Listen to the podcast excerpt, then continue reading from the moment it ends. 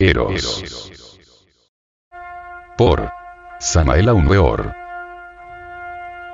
Dice el Dr. Rouban, lo siguiente.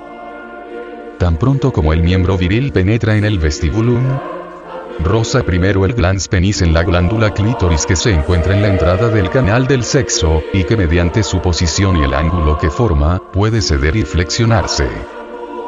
Tras esta primera excitación de ambos centros sensibles, se desliza el glans penis sobre los bordes de ambas vulvas.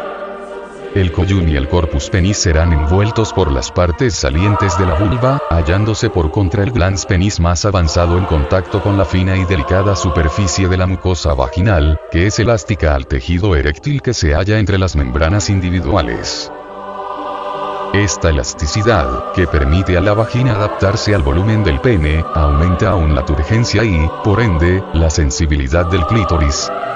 Mientras que conduce a él y a la vulva la sangre que fuera expelida de los vasos de las paredes vaginales. Por otra parte, la turgencia y la sensibilidad del glans penis son aumentadas por la acción comprensiva del tejido vaginal, que se torna cada vez más turgente, y de ambas vulvas en el vestíbulo. Además, el clítoris es presionado hacia abajo por la porción anterior del músculo compresor y encuentra la superficie dorsal del glans y del corpus penis. Se roza con los mismos hilos rosa, de manera que cada movimiento influye en la copulación de ambos sexos. Sí, finalmente, sumándose las sensaciones voluptuosas del dioseros, conducen a aquel elevado grado del orgasmo, que por una parte provocan la eyaculación, y por otra la recepción del licor seminal en la hendida abertura del cuello del útero.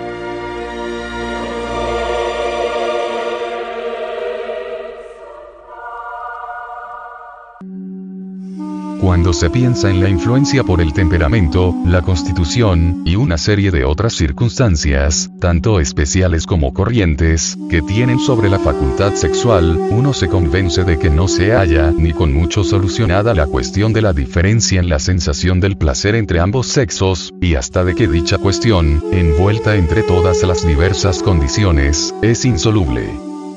Esto es tan cierto, que hasta presenta dificultad el querer trazar un cuadro completo de las manifestaciones generales en el coito, pero mientras en una persona la sensación del placer se traduce solo en una vibración apenas perceptible, en otra alcanza el punto más elevado de la exaltación, tanto moral como física.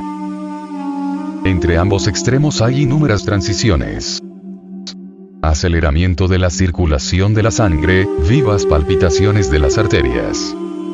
La sangre venosa, que es retenida en los vasos por la contracción muscular, aumenta la temperatura general del cuerpo, y ese estancamiento de la sangre venosa, que de manera aún más pronunciada tiene su acción en el cerebro, por la contracción de los músculos del cuello y la inclinación hacia atrás de la cabeza, causa una momentánea congestión cerebral, durante la cual pierden algunos la razón y todas las facultades intelectuales. Los ojos, enrojecidos por la inyección de la conjuntiva, se tornan fijos y de mirada incierta, o como en el caso de la mayoría de las veces, se cierran convulsivamente, para rehuir el contacto con la luz. Esto es algo que está íntegramente comprobado. La respiración, que en unos es jadeante y entrecortada, se interrumpe en otros por la espasmódica contracción de la laringe, y el aire retenido por algún tiempo, busca finalmente un camino al exterior, mezclado con palabras inconexas e incomprensibles. Como he señalado, los centros nerviosos congestionados producen solo impulsos confusos. El movimiento y sensación muestran un desorden indescriptible. Los miembros son presa de convulsiones, a veces también de calambres, se mueven en todas direcciones o bien se contraen y entumecen como barras de hierro. Las mandíbulas apretadas hasta rechinar los dientes, y ciertas personas llegan tan lejos en su delirio erótico, que olvidándose por completo de la pareja, la muerden en estos espasmos de placer en el hombro hasta hacerla sangrar. Este estado frenético, esta epilepsia y este delirio de Eros, duran acostumbradamente solo breve tiempo, pero el suficientemente largo como para agotar por completo la energía del organismo en el animal intelectual, que desconoce la magia sexual y para quien tal hiperexcitación ha de concluir con una pérdida más o menos abundante de esperma, mientras que la mujer por muy enérgicamente que pueda haber coparticipado en el acto sexual, solo sufre una pasajera lasitud que es mucho más reducida que la del hombre, y que le permite recuperarse más rápidamente para repetir el coito. Triste est homus animal post coitum, praeter mulierem gallamque. Ha dicho Galeno. Axioma que en lo esencial es exacto en cuanto al sexo masculino respecta. En el amor, nada importa ciertamente el dolor ni la alegría, sino solo eso que se llama amor. Mientras el amor libre ata, la desunión lo mata, porque Eros es lo que realmente une. El amor se enciende con el amor, como el fuego con el fuego. Pero, ¿de dónde salió la primera llama? En ti salta bajo la vara del dolor. Tú lo sabes. Luego. Oh dioses. Cuando el fuego escondido sale llameando, lo de dentro y lo de fuera son una sola cosa, y todas las barreras caen hechas cenizas. El amor comienza con un destello de simpatía, se substancializa con la fuerza del cariño y se sintetiza en adoración. Un matrimonio perfecto es la unión de dos seres, uno que ama más y otro que ama mejor. El amor es la mejor religión asequible. Amar. Cuán bello es amar. Solo las almas simples y puras saben amar. El amor se alimenta con amor. Avivad la llama del espíritu con la fuerza de Eros. Puesto que el enlace de los sexos pueden equivaler a un acto creador, que se adhiere a la potencia y esplendor del primer día. Lutero denomina a los órganos sexuales las bonestissima et prasteantissima e partes corporis. Fue por el pecado donde los miembros más útiles y honestos se convirtieron en lo más vergonzoso.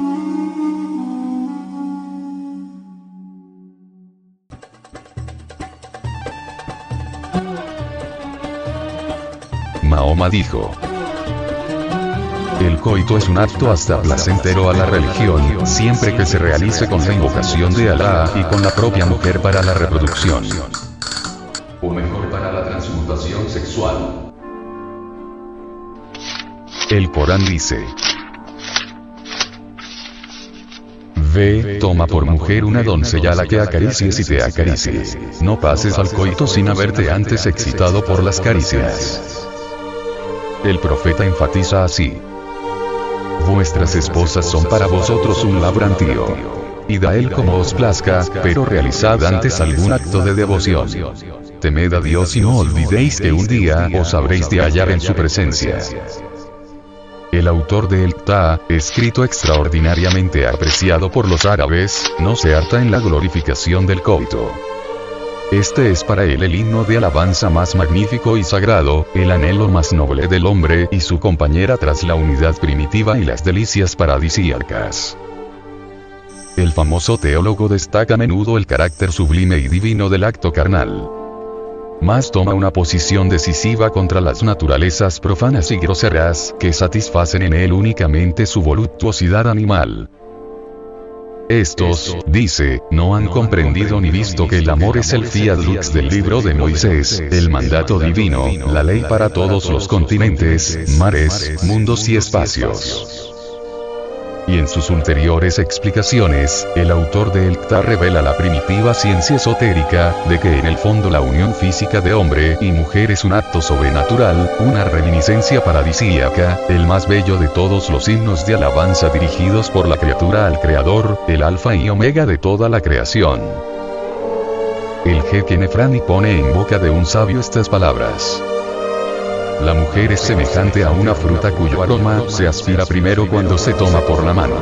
Si no se calienta, por ejemplo, con la mano la hierba de basilisco, no se nota su aroma. El ámbar despide su fragancia solo cuando se le calienta. Y esto bien lo sabes. Asimismo sucede con la mujer. Cuando quieras pasar al acto amoroso, debes primero calentar el corazón de ella con todos los preparativos del arte de amar, con besos, abrazos y pequeños mordiscos. Si descuidáis esto, no te será deparado ningún goce completo, y todos los encantos de los enamorados quedarán ocultos para ti. En un tratado muy sabio sobre medicina china he leído lo siguiente. El taoísmo tiene otras influencias en la medicina, como lo prueba la lectura de una recopilación de tratados taoístas. El Xin Ming Kuei Chen, del año 1622 aproximadamente. Se distinguen tres regiones en el cuerpo humano. La región superior o cefálica. Es el origen de los espíritus que habitan en el cuerpo. La almohada de jade. Yuchen. Se encuentra en la parte posterior inferior de la cabeza. El llamado hueso de la almohada es el occipucio. Chen Ku. El palacio del Nivan. Término derivado de la palabra sánscrita nirvana. Se encuentra en el cerebro, llamado también mar de la médula ósea. Sueyai. Es el origen de las sustancias seminales. La región media es la columna vertebral, considerada no como un eje funcional, sino como un conducto que une las cavidades cerebrales con los centros genitales. Termina en un punto llamado la columna celeste. Tien Chu. Situado detrás de la nuca en el punto donde nacen los cabellos. No debe confundirse este punto con el de la acupuntura del mismo nombre. La región inferior comprende el campo de Sinabrio. Tuntiren del que nos ocuparemos más adelante, en ella asienta la actividad genital representada por los dos riñones. El fuego del tigre. Yan. A la izquierda y el fuego del dragón. Yin. A la derecha. La unión sexual está simbolizada por una pareja. Un hombre joven conduce el tigre blanco y una mujer joven cabalga sobre el dragón verde. El plomo, elemento masculino, y el mercurio, elemento femenino, van a mezclarse. En cuanto están unidos, los jóvenes arrojan su esencia en un caldero de bronce, símbolo de la actividad sexual. Pero los líquidos genitales, en particular el esperma, sin no se eliminan ni pierden, sino que pueden volver al cerebro por la columna vertebral, gracias a la cual se recupera el curso de la vida. La base de estas prácticas sexuales taoístas es el coitus reservatus, en el cual el esperma que ha bajado del encéfalo hasta la región prostática, pero que no ha sido eyaculado, vuelve a su origen. Es lo que se denomina ser volver la sustancia. Tuan, Tesin sean cualesquiera las objeciones que se formulen frente a la realidad de este retorno, no es menos cierto que los taoístas concibieron un dominio cerebral de los instintos elementales que mantenía el grado de excitación genésica por debajo del umbral de eyaculación. Dieron al acto sexual un estilo nuevo y una finalidad distinta a la fecundación.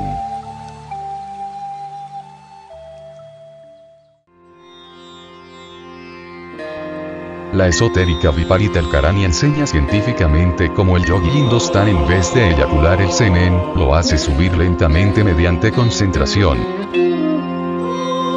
De manera que hombre y mujer unidos sexualmente puedan eliminar el ego animal.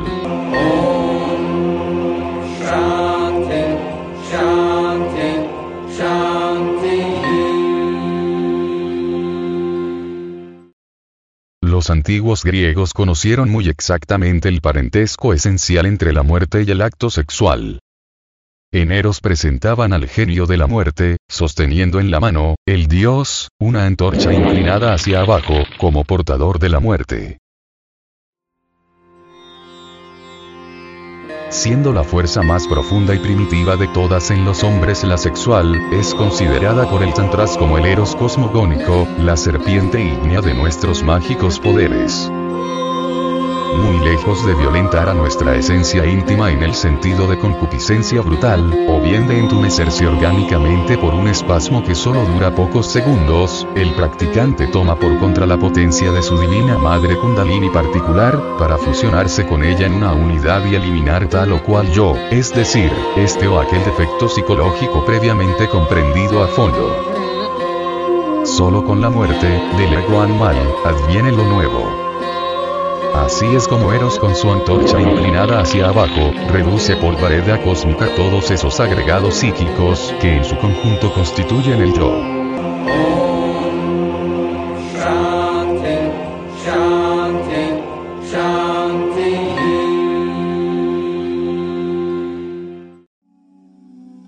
El mantramo palabra mágica que simboliza todo el trabajo de magia sexual es. Kring en este mantra debe emplearse una gran imaginación, la cual obra directamente sobre el eros, actuando este por su parte a su vez sobre la imaginación, insuflándole energía y transformándola en fuerza mágica. Para ponerse en contacto con la móvil potencia universal, el practicante percibe diversas imágenes, pero ante todo se le revela su divina madre adorable con la lanza sagrada en su diestra, peleando furiosa contra aquel yo diablo que personifica tal o cual error psicológico que anhelamos destruir. El practicante cantando su mandram. Krim, krim, Fija luego su imaginación, su translúcido, en el elemento fuego de tal modo que él mismo se sienta como llama. yo diablo que caracteriza al defecto psicológico que queremos aniquilar. La extrema sensibilidad de los órganos sexuales anuncia siempre la proximidad del espasmo. Entonces debemos retirarnos a tiempo para evitar la eyaculación del semen. Continúese luego el trabajo el hombre acostado en el suelo en decúbito dorsal, boca arriba, y la mujer en su cama. Suplíquese a la Divina Madre Kundalini, pídase con frases sencillas salidas del corazón sincero, elimine con la lanza de Eros, con la fuerza sexual, el yo que personifica el error que realmente hemos comprendido y que anhelamos reducir a polvareda cósmica. Bendígase por último el agua contenida en un vaso de cristal bien limpio, y bébase dando gracias a la Madre Divina. Todo este ritual del Pancatattua libera al héroe de todo pecado. Ningún tenebroso puede resistirle. Se le subordinan los poderes terrestres y supraterrestres y camina por la tierra con la conciencia despierta. Temido por todos los demonios, vive como Señor de la salvación en completa bienaventuranza escapa a la ley del renacimiento, pues a través de largos y terribles trabajos de magia sexual, ha utilizado el formidable poder eléctrico de Eros, no para satisfacciones brutales de tipo animal, sino para reducir a polvo al yo pluralizado.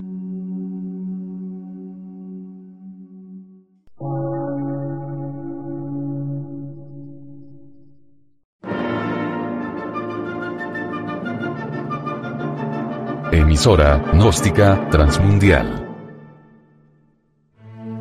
Por una nueva civilización y una nueva cultura, sobre la faz de la Tierra.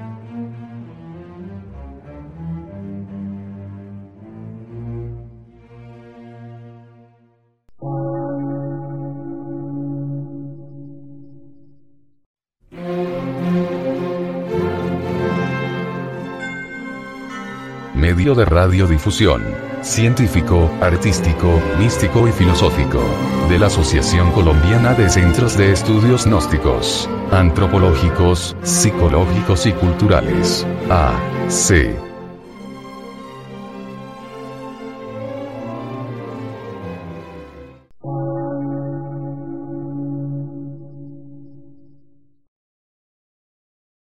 Lectura en movimiento. Difusión sin fronteras.